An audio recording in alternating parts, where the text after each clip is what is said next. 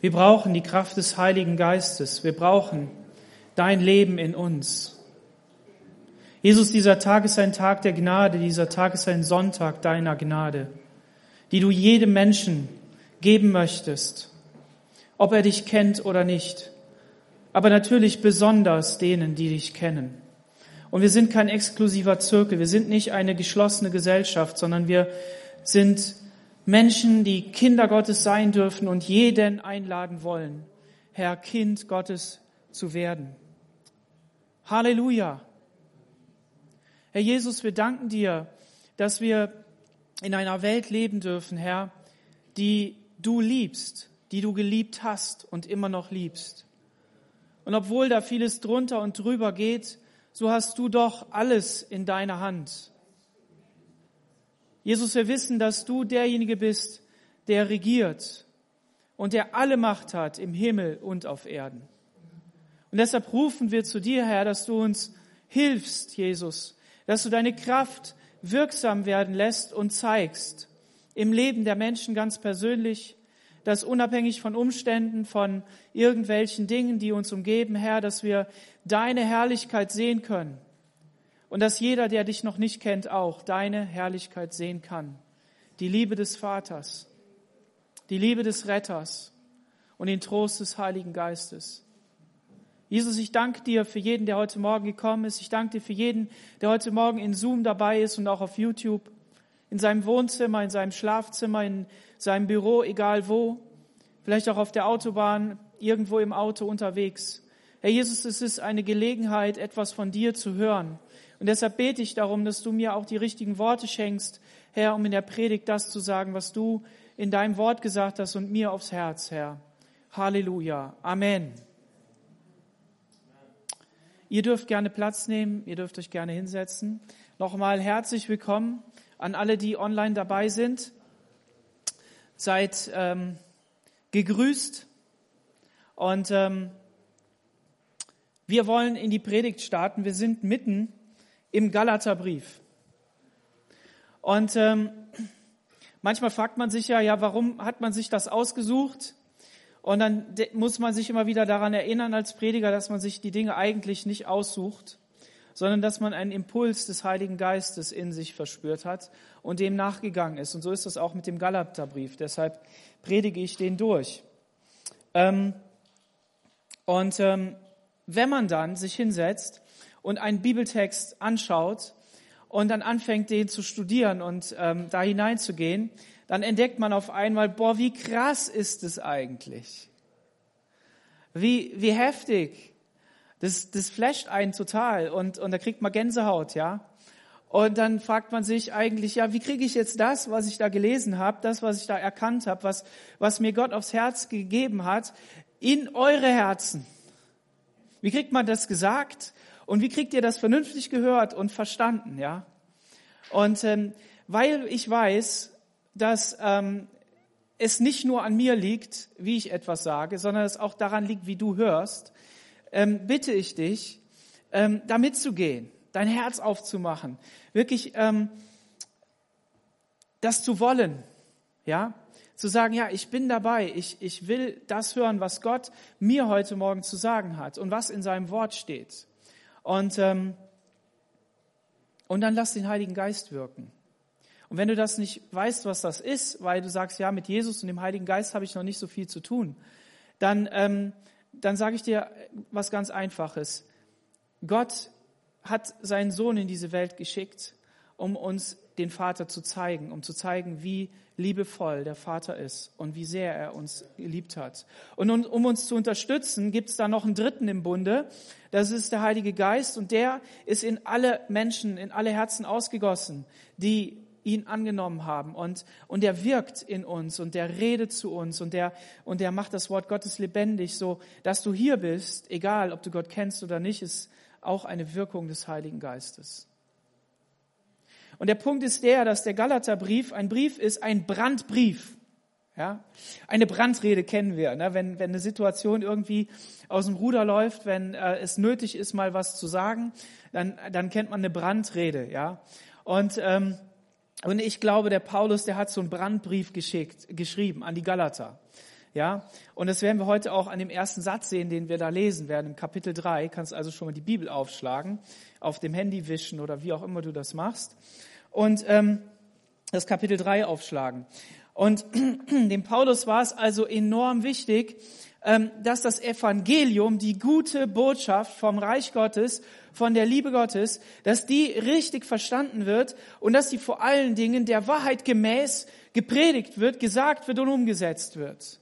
Wisst ihr, weil wenn das Evangelium nicht richtig verkündigt wird, wenn das Evangelium nicht alleine dasteht und das Einzige ist, was den Zugang zu Gott vermittelt, dann ist es nichts, dann ist es keine gute Botschaft. Dann verkündigen wir Gesetz, dann verkündigen wir etwas Menschliches. Ja? Und, ähm, und das soll nicht passieren. Heute geht es um das Thema Gnade und Leistung. Und meine Frage, wer hätte gerne ein gnädiges Leben? Wer hätte gerne ganz viel Gnade in seinem Leben?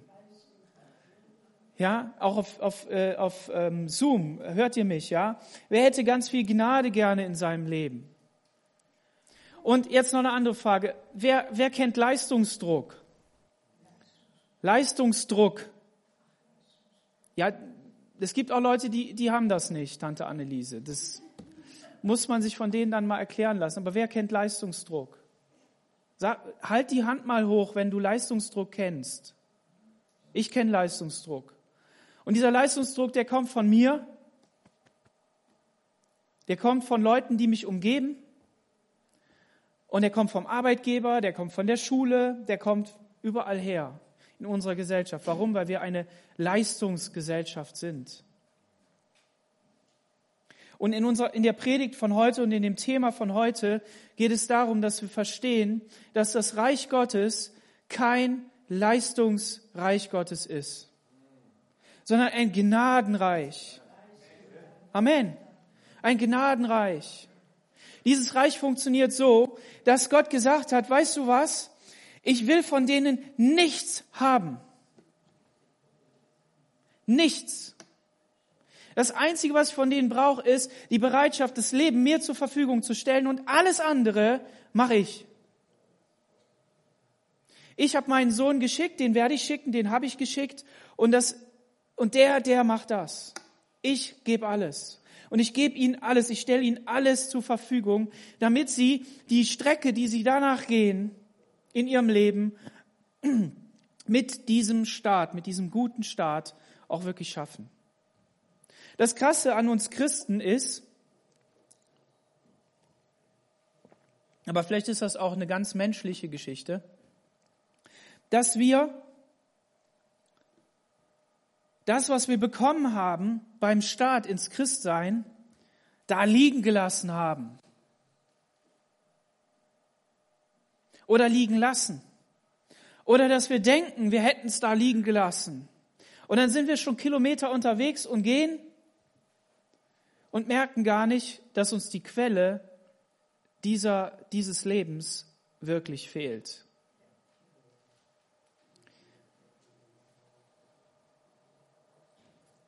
Leistung sagt, die Belohnung kommt am Ende, richtig? Am Ende. Und Gnade sagt, Liebe, Ermutigung, Vertrauen, Gnade gebe ich dir am Anfang und danach alles andere.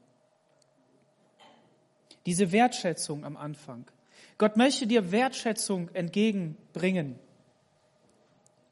Im Galater Kapitel 3, da steht Folgendes.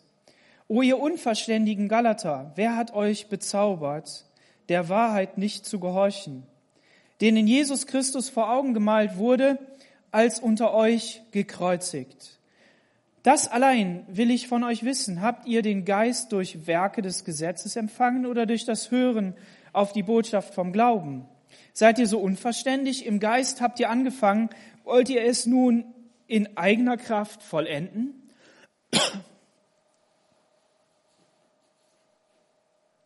Oh, ihr unverständigen Galater. Boah, was für ein Wort, ne? Also, es gibt einen, der hat im Englischen das anders übersetzt. Der hat gesagt, oh ihr lieben Idioten aus Galatien, sicher könnt ihr nicht so idiotisch sein, wie ihr gerade seid. Ihr seid völlig bekloppt.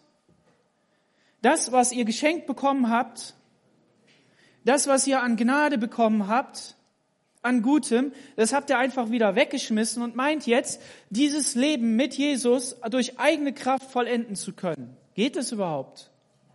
Und Paulus ist ein sehr, ähm, sehr geschickter Mensch. Er drückt nicht nur auf die, ähm, auf die emotionale und ähm, euphorische, also gefühlsmäßige Ebene und sagt, boah, ich muss ja mal an deren Gefühle appellieren und muss mal wieder gucken, dass sie gute Gefühle bekommen, sondern die Argumentation ist auch logisch.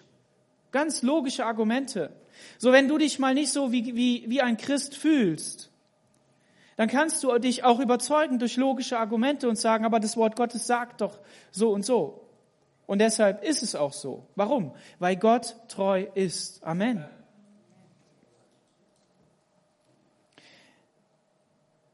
Die, die, die Leistung sagt, wir müssen die Leistung und das Gesetz, ja, ihr merkt, ich benutze Leistung als Synonym für Gesetz, weil du könntest ja sagen, ja, wir leben ja nicht unter dem Gesetz. Diese Typen da in Galatien, das waren ja Leute, die haben jüdischen Hintergrund gehabt. Das waren Christen. Habt ihr das gewusst? Das waren ja Christen. Die haben ja gedacht, wir sind Christen. Aber die haben gedacht, nee, das reicht nicht, Gnade. Wir müssen noch ein bisschen was dazu tun. Okay? Und auf jeden Fall ist es so, dass wir dazu aufgefordert sind, das Leben als Christ ungefähr so anzuschauen. Die Leistung sagt, du liebst mich, wenn ich nicht versage. Richtig? Ich muss mich anstrengen. Du liebst mich, wenn ich was, wenn ich nichts Falsches mache. Und dann kommst du in diese Situation, spätestens in der Ehe versteht man das, in der Freundschaft, ja, vielleicht auch unter unter äh, ganz normale Freundschaft so, die man hat zu jemand anders, aber eben ganz speziell, wenn es intim wird, ja. Und ähm, dann strengst du dich an und du willst liebevoll sein zu deinem Partner, zu deiner Partnerin. Und ähm, dann kommt irgendwann so dieser Moment, am Anfang ist man ja verliebt, ne? Und es hält ja lange an, vielleicht. Und, ähm, und dann freut man sich. Und auf einmal entdeckt man so Macken. Und ich weiß nicht, ob dir das schon mal so gegangen ist, aber ähm, wenn man selber diese Macken entdeckt, also man entdeckt auch ein paar Macken an sich selber, ne? Und ähm, manche nicht. Äh, und dann, und dann ähm, versucht man sich anzustrengen. Versucht man das nicht zu machen. Dann so, versucht man irgendwie, ähm, äh, das dem anderen so, wie der es gerne hat, zu machen, ja, also die Vorhänge immer aufzuziehen, äh, die Wäsche nicht in der Wohnung rumfliegen zu lassen, das in den Wäschekorb zu schmeißen, ne? oder die, die Glastür nicht anzufassen, sodass die Fingertatschen da immer drauf sind, oder sowas. Ne? So Kleinigkeiten, wo man so denkt, ah, sag mal, jetzt störe ich doch eigentlich nicht daran. Manchmal ist auch nur die Klopapierrolle, ob die linksrum oder rechtsrum auf, also ihr wisst, hintenrum oder vorne rum, ne? So, und, und, und das, das ähm, da strengt man sich an. Und dann lebt man so miteinander und lernt den anderen so richtig kennen und dann lernt man seine Liebe kennen. Dann lernt man kennen, dass der einen wirklich liebt und das glaubt man am Anfang nicht. Also ich rede jetzt so von 20 Jahren, okay? Also stress dich nicht, wenn du mal heiratest. Ihr müsst, ihr müsst einen langen Atem haben. Das wird fantastisch. Wenn man dran arbeitet, wenn man sich zwingt und wenn man, wenn man, wenn man dran bleibt, ja? Ähm, bei manchen, da denkt man, hätten die besser nicht geheiratet. Das ist leider auch der Fall, ja. Aber es ist schade um alles, was da verloren geht. Auf jeden Fall entdeckt man dann auf einmal, boah, der liebt mich ja wirklich. Also ich sage in letzter Zeit öfter mal zu meiner Frau, ich verstehe das nicht. Ich verstehe dich nicht. Wie kannst du mich eigentlich lieben? Das verstehe ich nicht. Und dann guckt die mich liebevoll an und sagt, das, das verstehe ich auch nicht. Das weiß ich nicht. Du bist, du bist, ich liebe dich, du bist liebenswert. Ich, das ist einfach fantastisch, dich zu haben. Und das finde ich, das ist Hammer, ja. Und mir geht's ja mit ihr nicht anders. Also ich weiß, warum ich sie liebe. Und, und sie weiß, versteht das nicht. Und der Punkt ist der, was ich euch sagen will, ist, wenn man das dann entdeckt, dann, dann spürt man etwas vom Himmel. Das heißt jetzt nicht, dass wenn man das nicht erlebt, dass man das nicht auch spüren kann. Aber ich will damit einfach nur sagen, wenn du eine Freundin hast, wenn du einen Freund hast, und hier meine ich nicht nur jetzt irgendwie in einer Beziehung, und man entdeckt dort Liebe zueinander. Du hast dich blöd benommen und der liebt dich trotzdem. Also er hat dich gern, der, der ist gern mit dir zusammen, unternimmt Sachen oder die, ne? Dann, dann denk doch mal darüber nach, wie sieht Gott dich? Wie sieht Gott dich? Und hier jetzt mal unabhängig davon, ob du Gott schon kennst oder nicht. Deine Beziehung zu Gott ist anders, wenn du ihn kennst, wenn du Jesus kennst. Dann ist sie nämlich befreit von irgendeinem Leistungsdruck und muss das sein. Aber seine Beziehung zu dir, zumindest in dem Teil, wie er dich fühlt, wie er dich empfindet, wie, welche Liebe er zu dir hat. Er kann dir nicht alles geben, was er hat, weil du hast Jesus noch nicht, ja. Also da ist einfach eine Riesendimension, die da aufgeht. Aber, aber er, er liebt dich genauso und das ist genau das. Auf einmal entdeckst du, liebst die Macken an dieser Person. Du, du, die brauchst dich gar nicht immer vernünftig zu verhalten und, und du liebst sie trotzdem. Und diese Liebe ist einfach größer. Und die Beziehung bricht dann nicht zusammen, nur wenn man mal halt eine Auseinandersetzung hat. Und das ist fantastisch. Also ich wollte euch hier nur dieses Gefühl äh, aufzeigen und sagen. Der Punkt ist der, Paulus appelliert eben an die Galater und sagt, euer Verstand ist nicht durcheinander. Also doch, euer Verstand funktioniert. Aber ihr wendet diesen Verstand falsch an. Und das wird auch durch dieses Wort hier ähm, deutlich, euch bezaubert mit, mit der Wahrheit. Wer hat euch bezaubert? Und dieses bezaubert bedeutet, da haben Leute auf die eingeredet, auch und wir gehen hier auch in den dämonischen Bereich hinein. Also das heißt, es waren jetzt keine Zauberer in dem Sinne. Aber alles, was das Evangelium nicht, nicht richtig anschaut und das Evangelium richtig bezeugt, ist letztendlich in der Wurzel dämonisch. Warum? Weil Jesus selbst sagt zu den Pharisäern, ihr seid zwar der Same Abrahams, aus diesem Samen heraus. Aber der Vater von euch ist der Teufel. Und deshalb ist das so ernst, wollen wir, dass der Teufel unser Vater ist, in dem, wie wir Christ sein, denken und leben und verkündigen. Nein, wollen wir nicht. Sondern wir wollen in der Gnade sein. Und das ist so wichtig, dass wir da ganz bei Gott bleiben. Also sie sind verzaubert worden, sie sind, sie sind ähm, benebelt worden, sie konnten nicht mehr klar sehen. Und deshalb rüttelt Paulus die hier wach, denen Christus vor Augen gemalt wurde. Und Christus wurde denen so vor Augen gemalt, dass sie ihn wirklich verstehen konnten. Der Einfachste konnte ihn verstehen. In den buntesten Farben hat er das getan. Und dann kommt hier noch etwas, als unter euch gekreuzigt. Der Volker hat am Sonntag eine Predigt hier bei den Latinos gehalten und da hat er darüber gesprochen, dass der Brandopferaltar immer brennen muss. Das Feuer auf dem Brandopferaltar musste permanent brennen. Und dann können wir uns ja fragen, was bedeutet denn das? Der Brandopferaltar muss permanent brennen. Die mussten also immer Feuer nachlegen. Wenn du ein Feuer zu Hause hast, dann weißt du, dass du entsprechend nachlegen musst. Ja, damit es weiter brennt. Und wer bei den Pfadfindern war, der weiß auch, wir müssen nachlegen, wir müssen gut ähm, äh, Holz da haben. Und was bedeutet das? Dieser Brandopferaltar stand für, für Sündenvergebung. Da sollte das Opfer drauf verbrannt werden, damit Gott Sünden vergeben kann. Und Jesus ist dieses Opfer auf dem Brandopferaltar. Und das bedeutet, dass, dass Jesu Opfer permanent in unserem Leben anwesend sein muss, uns vor Augen sein muss. Jesu Opfer, Jesus am Kreuz. Nicht, ich sag das jetzt extra, ne, nicht runter vom Kreuz, sondern am Kreuz. Du musst ihn am Kreuz sehen. Ja, er ist auferstanden. Wahr, ist wahr. Aber für diesen Punkt ist es wichtig, dass wir das Opfer von Jesus sehen. Seinen Jüngern zeigt er sich anders. Er zeigt die Wundmale, ja. Er zeigt die, die Stellen, die, die kaputt waren. Hier, besser gesagt, ne? Seine, seine Wunden an den Füßen in der Seite, das, das zeigt er. Und, und das muss uns vor Augen sein. Was hat Jesus am Kreuz für uns getan?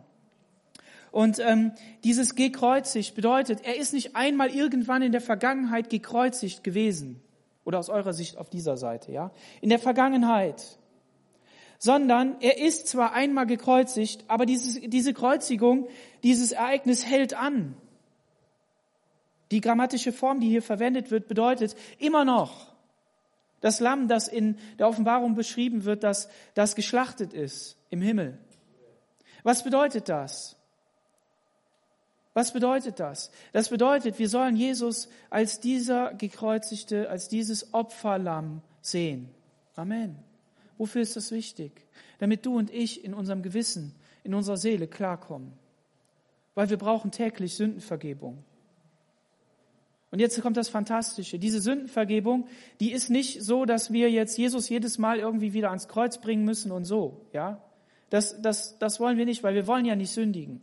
Aber der Punkt ist, aus dem Glauben heraus wird die Wahrheit der Sündenvergebung am Kreuz für uns in dem Moment Realität. Auch aus Gottes Sicht. Realität. Und so sieht Gott dich. Er sieht dich als vollendet. Gott ist nicht einer, der, der schrittweise dein Leben so in der Entwicklung sieht in erster Linie, sondern er sieht dich immer vollständig am Ende durch Jesus. Und das ist diese Gnade. Paulus gibt hier noch einen Aspekt mit rein und sagt, habt ihr den Geist durch die Werke des Gesetzes empfangen? Er geht also weiter. Dieser Geist Gottes, der in uns wirkt, haben wir den durch, durch Gesetze empfangen oder haben wir den empfangen aus dem Glauben heraus? Durch das Hören auf die Botschaft vom Glauben oder durch gläubiges Hören oder glaubenvolles Hören. Also wenn du heute die Predigt hörst, wenn du irgendwann eine Predigt hörst, Wort Gottes hörst, musst du es gläubig aufnehmen, glaubend aufnehmen, permanent glauben, weil das erzeugt in dir Glauben. Gehen wir mal zurück, 2 Vers 16, äh, da heißt es, sondern durch den Glauben an Jesus Christus haben wir an Christus geglaubt, damit wir gerechtfertigt werden durch den Glauben an Christus. Versteht ihr? Da bedingt das eine das andere. Und der Punkt ist der, dass wir so, dass wir sündig waren und geglaubt haben, und da kommen wir gleich drauf, ist das nicht eine, ein Werk, das wir tun müssen, sondern das ist die Leichtigkeit, die wir Gott gegenüberbringen. So beschreibe ich das jetzt mal. Wollen wir vollendet werden als Christen in unserer Kraft? Nehmen wir mal an, das wäre möglich. Ja? Nehmen wir mal an, das wäre möglich. Dass wir uns in unserer Kraft vollenden. Möchtest du dich selbst vollenden aus deiner Kraft, mit deinem guten Ergebnis, oder hättest du lieber, dass Gott dich vollendet? Also möchtest du durch deine Kraft vollendet werden, wenn es möglich wäre und ein gutes Ergebnis bei rauskäme? Oder hättest du gerne, dass Gott dich vollendet, so wie er es kann, durch seine Kraft, die viel größer ist und die, die aus dir etwas viel Herrlicheres machen kann als du selbst? Amen. Ist das so? Ich möchte durch die Kraft Gottes vollendet werden. David sagt einmal, er hat gesündigt, er hat das Volk gezählt, also die haben viel gezählt im Alten Testament, deshalb ist Zählen nicht falsch. Aber David hat in einer Situation gezählt, in der er nicht auf Gott vertraute. Das ist immer das Prinzip dahinter. Ähm, und da hat er das Volk zählen lassen, neun Monate lang, dann kam das Ergebnis und in dem Moment, wo das Ergebnis kam, hat er gesagt, ich habe gesündigt. Und dann stellt Gott ihm drei Strafen vor. Und dann sagt er, ich wähle die Hand Gottes. Ich wähle nicht Menschen, die über uns herfallen und die uns bekriegen, die uns in Hungersnot führen und so weiter, sondern ich wähle die Hand Gottes. Warum? Weil Gott barmherzig ist. Amen. Lieber falle ich in die Hand Gottes, der barmherzig ist, als in die Hand der Menschen, die unbarmherzig sind.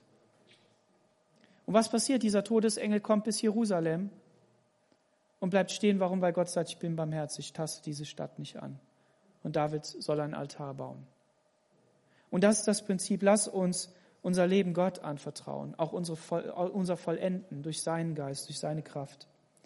Habt ihr denn so vieles vergeblich erlebt, wenn es auch vergeblich war, der euch nun den Geist schenkt und solche Wundertaten unter euch wirkt, tut er es durch die Werke des Gesetzes oder durch das Hören auf die Botschaft vom Glauben?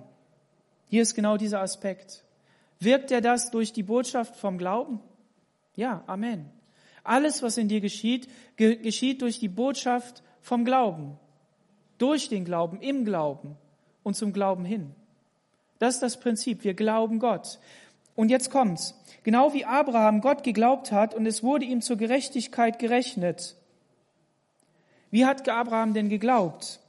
Ihr könnt das gerne aufschlagen, wenn ihr wollt, im 1. Mose Kapitel 12.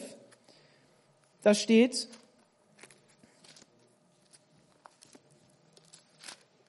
Da steht Folgendes. Ich will dich segnen in Vers 3. Ich will segnen, die dich segnen und verfluchen, die dich verfluchen. In dir sollen alle Völker auf Erden gesegnet werden.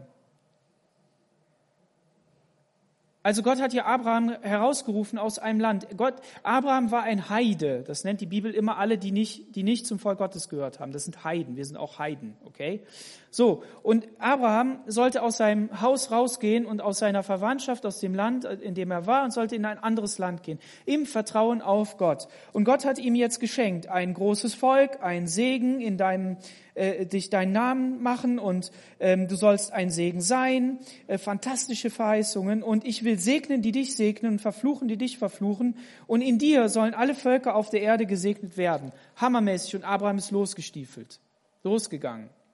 Und dann ist er so unterwegs und hat so ein paar Erfahrungen auch mit Gott gemacht und dann kommt das Kapitel 15 und irgendwie scheint in Abraham dieses Vertrauen noch mehr vertieft worden sein, äh, zu sein.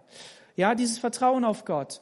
Und, ähm, und er hat also gesehen, wie Gott ist. Und, und dann ähm, heißt es in Kapitel 15, da geht es dann darum, dass Gott einen Bund mit Abraham macht und dass er vor allen Dingen ihm sagt, du sollst Kinder kriegen. Und jetzt war der Mann kein junger Hupfer mehr, sondern es war ein alter Knacker.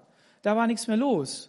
Und spätestens, wenn er seine Frau angeschaut hat, hat er gesagt, oh meine Güte, wie soll denn das mal werden? Ich habe die zwar total lieb, aber, aber der, da ist nichts mehr los. Das geht gar nicht. So, und dann sagt Gott, weißt du was? Guck mal nicht auf die Erde, guck mal nicht auf dich selber, sondern guck mal auf mich. Guck mal auf die Sterne. Und dann steht hier, ähm, Vers 5, und er ließ ihn hinausgehen und sagte, sieh zu dem Himmel und zähle die Sterne, kannst du sie zählen? Und sagte zu ihm, so soll deine Nachkommenschaft sein. Und er glaubte dem Herrn und das rechnete er ihm zur Gerechtigkeit. Er glaubte dem Herrn.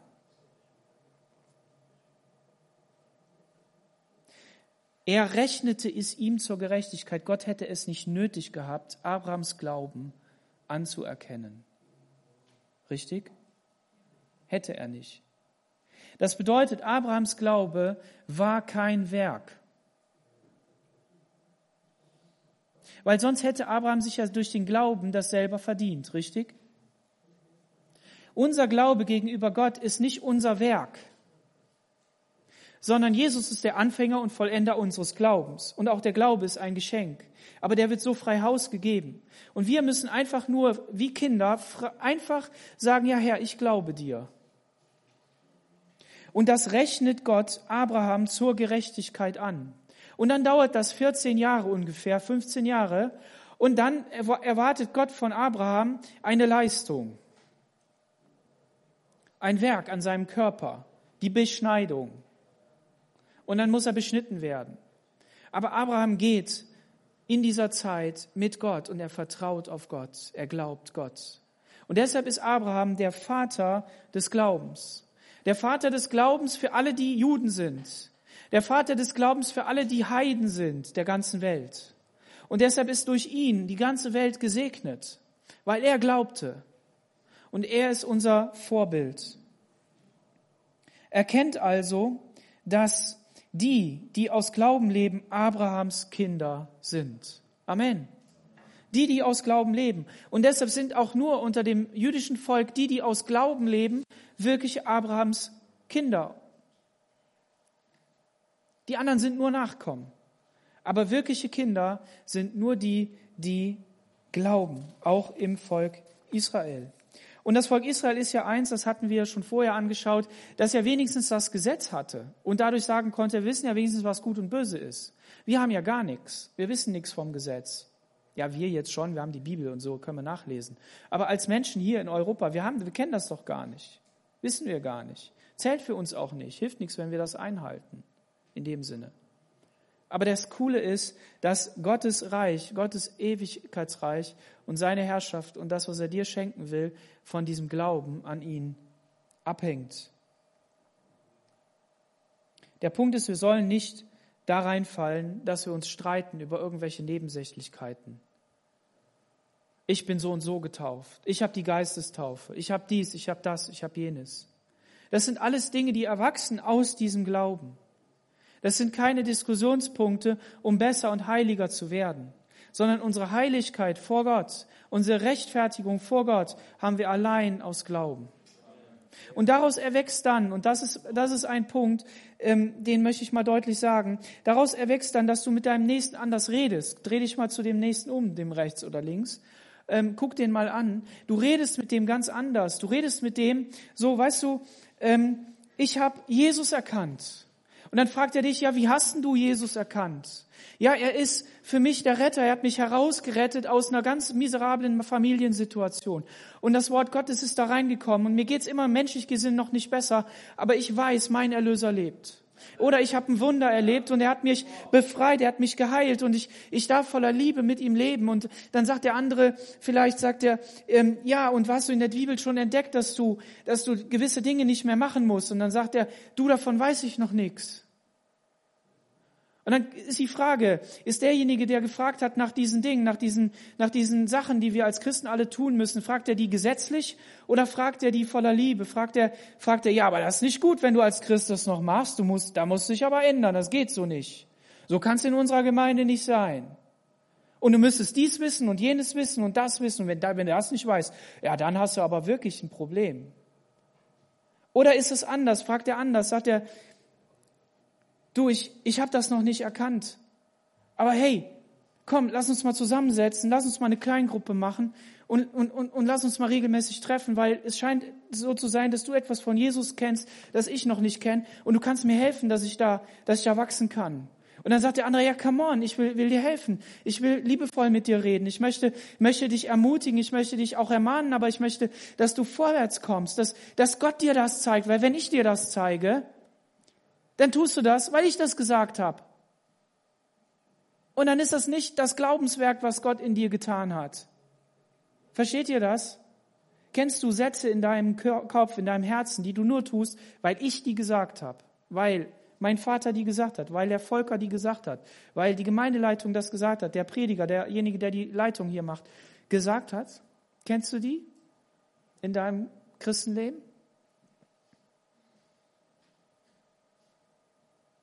Das sind Werke des Fleisches. Es kann sein, dass du dich voller Gehorsam unter das, was wir sagen, als deine Verantwortlichen stellst und sagst, im Glaubensgehorsam, Glaubensgehorsam, stelle ich mich unter das, was der Daniel gesagt hat, weil der unser Pastor ist. Und Herr Jesus, ich bete darum, dass du mir klar machst, warum das wichtig ist in meinem Leben. Aber wenn du das nur machst, damit ich zufrieden bin, und eigentlich sagst, erkannt habe ich es nicht, dann ist das ein Werk des Fleisches. Um nicht zuletzt zu sagen, es ist dämonisch. Und ich will euch keine Angst machen. Ich will euch ermutigen, dass wir entdecken, welche Kraft der Glaube hat. Welch ein Werk der in euch tun kann und in mir. Und ich habe das auch noch nicht voll erkannt weil es, weil es viel größer ist als mein Kopf. Aber ich will alles dran setzen, dass die Tage, die ich als Christ lebe, dass die erfüllt sind von, von dem Zuwachs an Erkenntnis des Glaubens. Warum? Weil ich will nicht groß werden in meinem Leben. Die Gemeinde soll nicht groß werden in meinem Leben. Der Prediger, den ich da höre, der soll nicht groß werden in meinem Leben, sondern einzig und allein Jesus soll groß werden in meinem Leben und in deinem Leben. Wir folgen ihm nach. Amen. Wenn, wenn, wenn du Leuten das Evangelium verkündigst und die dir nicht nachfolgen, dann gibt's ja so Leute, die sagen, ja, dann, dann, du sollst ja Jünger machen, du bist kein, keiner, der vorangeht und dem Leute hinterherfolgen. Das ist irgendwie komisch. Aber wenn du es schaffst, dass diese Leute nicht dir nachfolgen, sondern Jesus, dann hast du es geschafft weil er ist der Hirte. Amen. Ja, es ist gut, wenn wir Leute haben, auf die wir gucken, wo wir sagen, hey, komm, der kann mich, der kann mir helfen, der kann, mit dem kann ich Gemeinschaft haben. Davon lebt die Gemeinde, Gemeinschaft. Sich einander ermutigen. Das Coole ist, wir haben Wunder erlebt in unserem Leben. Wir haben Befreiung erlebt. Und all das wirkt die Kraft Gottes. Vers 9. So wurden die, die glauben, mit dem gläubigen Abraham gesegnet. die, die glauben, mit dem gläubigen Abraham. Halleluja. Wisst ihr, der Abraham, der hatte das ja vor Augen. Der hat ja einen kraftlosen Leib gehabt. Ne? Der, der, der, der konnte ja keinen Sohn zeugen. Ging nicht. Aber er glaubte Gott. Und dadurch konnte Gott durch ihn hindurch diesen Sohn zeugen. Das heißt, Abraham ist gestorben und er hat erkannt, ich bin kraftlos, ich bin gestorben, ich kann gar nichts. Aber ich glaube Gott. Entdeckst du in deinem Leben deshalb das Opfer von Jesus jeden Tag vor dir? Entdeckst du in deinem Leben, dass du kraftlos bist?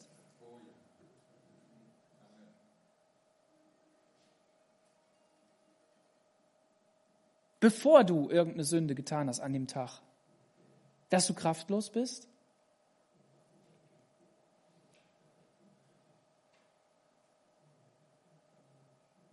Wenn du es danach entdecken würdest, behaupte ich mal, dann würdest du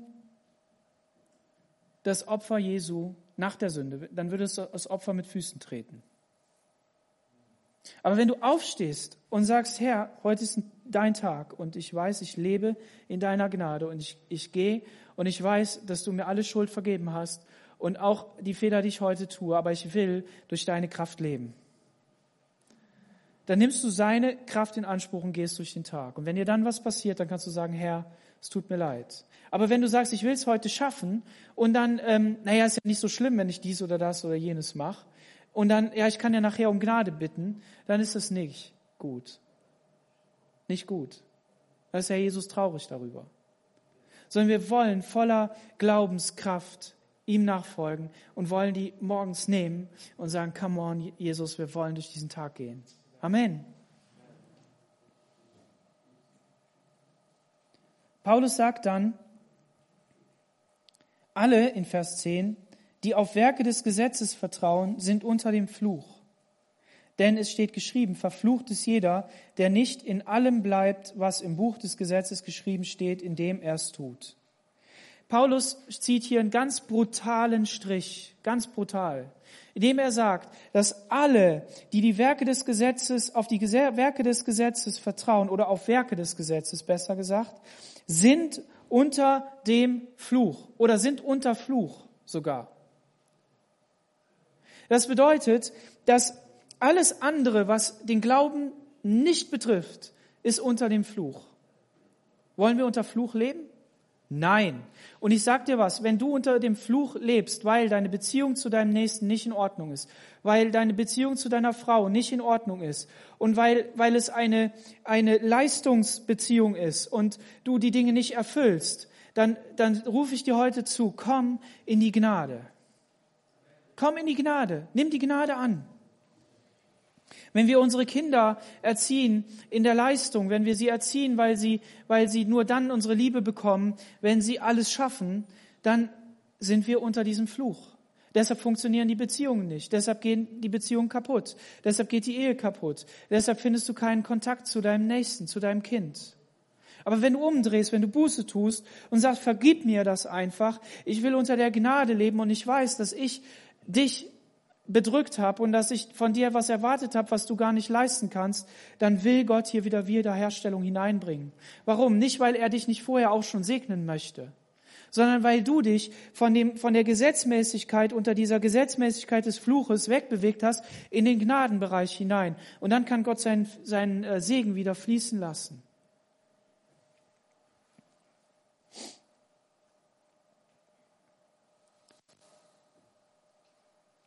Dass aber durch Gesetz niemand vor Gott gerechtfertigt wird, ist klar, denn der Gerechte wird aus, durch Glauben leben. Der Habakuk, der hatte die Situation, dass Judah total miserabel drauf war und Gott die eigentlich strafen musste und das hat er auch getan. Und dann kam da ein Volk der Chaldäer und die waren noch schlimmer als Judah und die haben äh, Judah bestraft. Und dann hat er sich an den Kopf gefasst und gesagt, das ist eigentlich nicht logisch, dass schlimmere Leute, da als heilige Volk, das ja böse gewesen ist, bestrafen. Das kann irgendwie nicht sein. Und dann hat er darüber nachgedacht und dann ist ihm klar geworden, meine Güte, es geht überhaupt nicht darum, dass wir das erfüllen, sondern dass wir aus Glauben heraus gerecht werden. Wenn das Volk Israel Gott glaubt, dann ist es gerecht. Und das hat er im Alten Testament, hat er das erkannt. Und das Gesetz aber ist nicht aus Glauben, sondern nur der Mensch, der es ganz erfüllt, wird dadurch leben. Und das kann niemand. Christus hat uns erlöst vom Fluch des Gesetzes, indem er uns für uns zum Fluch geworden ist. Dieser Fluch, der, der auf der Welt lastet, und ihr könnt euch den ja angucken, wie der euch umgibt und uns, der ist komplett auf Jesus gelegt worden. Und Jesus ist zu diesem Fluch geworden und deshalb ist er ans Kreuz gegangen. Der ist nicht ans Kreuz gegangen und deshalb verflucht sondern der ist zum Fluch geworden und deshalb ans Kreuz gegangen. Der hat diese Last auf sich genommen. Wozu? Um mit dir zu tauschen. Er, der Gerechte, hat gesagt, der, der Mensch müsste an das Kreuz und müsste verflucht sein, weil er ist verflucht. Er müsste eigentlich an das Kreuz, weil er verflucht ist. Müsste den Tod erleiden, richtig. Aber ich gehe dahin, ich nehme den Fluch auf mich, ich gehe ans Kreuz und dann gebe ich ihm meine Gerechtigkeit. Das ist das, was passiert ist und du lebst einzig und allein in der Gerechtigkeit Gottes. Amen. Die Pharisäer, die haben gesagt, in Johannes 7, Vers 49, sagt, die Volksmenge, die das Gesetz nicht kennt, ist verflucht. Wir sind nicht verflucht, wenn wir Dinge nicht wissen. Es hilft uns. Es ist gut, Dinge zu wissen. Es hilft uns, aber es rettet uns nicht. Sondern einzig und allein der Glaube an Jesus. Das ist das, was uns rettet. Und jetzt kommt's. Aus diesem Ganzen erwächst alles weitere. Wenn derjenige, der unter dem Gesetz ist, sagt, du musst jetzt also als Christ musst du dies einhalten und jenes einhalten und du musst dich so verhalten und so darfst du, darfst du so mit deinen Eltern nicht mehr reden und hier musst du aber liebevoller sein, ähm, dann bist du ein guter Christ. Das ist der falsche Ansatz. Der funktioniert nicht. Aber der Ansatz funktioniert, dass du erkennst, ich bin ein gerettetes, glückliches Gotteskind, weil ich, weil ich gerecht gemacht worden bin in Christus, weil alle Sünden abgewaschen sind und weil ich, weil ich auch in Zukunft gerecht und heilig bleiben werde, weil ich, er meine Gerechtigkeit ist. Deshalb werde ich heute nicht unverschämt sein. Deshalb rede ich liebevoll mit meinem Nächsten. Und wenn der Groll hochkommt, und selbst wenn der jetzt mal rausgeplatzt ist, verdamme ich mich nicht selber, weil ich ja weiß, ich kann es nicht. Und der andere, der den gehört hat, wenn der jetzt auch ein vernünftiger Christ ist, dann sagt er, oh, da, da muss Gott wohl noch an dem arbeiten, aber ich vergebe ihm, ich habe ihn lieb, come on, ich habe dich lieb, auch wenn du äh, geschimpft hast. Unsere Matthäa, die hat uns das vorgemacht, die hat im Bettchen gelegen, als die ähm, noch nicht laufen kann oder so gerade. Und dann hat die in diesem kleinen Kinderbettchen, ihr kennt ja Kinderbettchen, die haben so Gitter. Und dann beugst du dich so als Eltern da drüber und sagst, schlaf schön.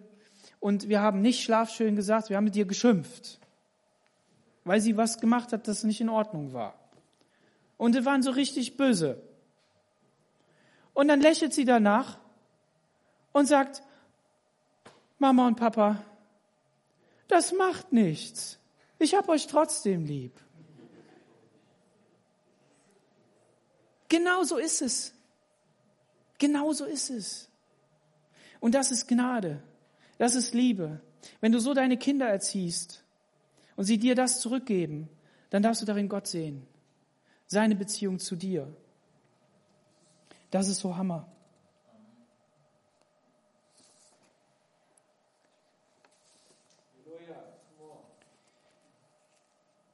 Ich komme zum Schluss. Vers 14, damit der Segen Abrahams unter die Völker käme in Christus Jesus.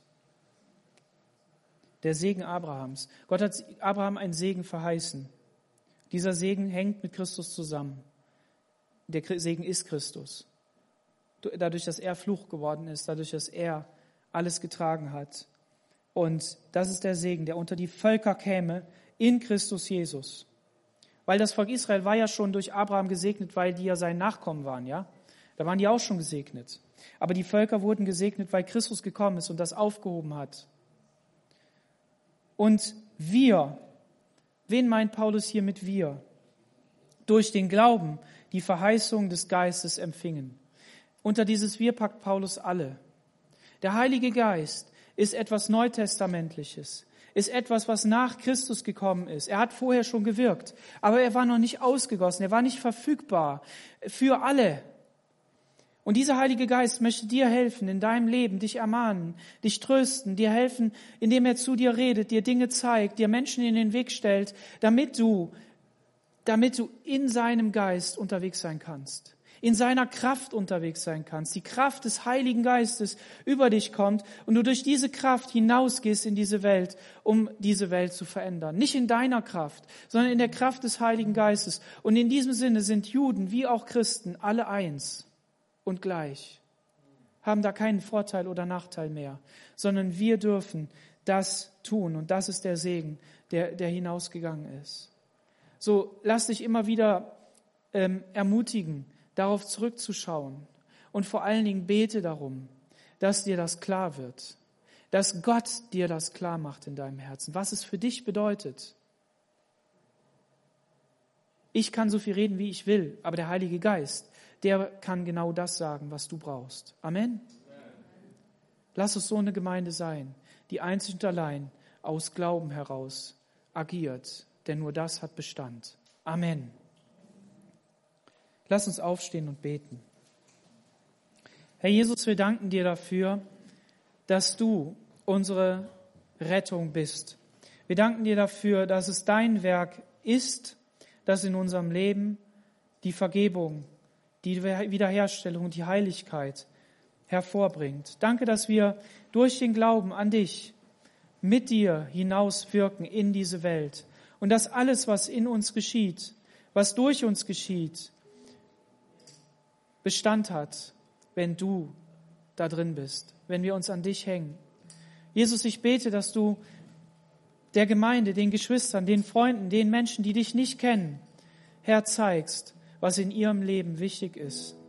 Ich bete darum, dass wir voller Gnade und Barmherzigkeit unterwegs sind und dass wir diese Herrlichkeit deines Reiches sehen dürfen. Herr, du hast ein, ein gewaltiges Werk getan und es ist genug. Danach braucht kein Werk mehr, sondern wir können in die Ruhe Gottes einkehren. Halleluja. Ich preise dich dafür und ich danke dir. Die Menschen suchen nach Ruhe. Die Menschen suchen nach Frieden und wahren Frieden kann nur Jesus geben. Und wenn du angesprochen bist, dass du sagst, ja, ich will Jesus in mein Leben hineinlassen, ich möchte, dass er meine Rettung wird, dann bete einfach zu ihm. Dann bitte ihm, dein Gott zu werden, dein Herr zu werden, dir die Sünden zu vergeben in deinem Leben. Und dann möchte Gott Frieden mit dir machen und im Frieden mit dir leben. Und wenn du heute Morgen sagst, ja, ich, ich streng mich an und ich versuche dieses Werk, dieses Gerechtigkeitswerk in mir zu tun, dann sage ich dir, lass los. Wende dich dem Kreuz zu und erkenne Jesus. Erkenne, was er für dich getan hat. Und akzeptiere das einfach und geh dann einfach glücklich und zufrieden hier raus, weil mehr brauchst du nicht. Und bitte ihn, die Veränderung in deinem Leben hervorzubringen. Und sei dankbar für das, was er schon in dir hervorgebracht hat. Wir sind nicht dazu berufen, dann einfach loszusündigen, einfach zu tun, was wir wollen, sondern das zu tun, was der Heilige Geist in uns hineinlegt. Und mit allem anderen immer wieder zu Jesus zu kommen. Amen. Amen.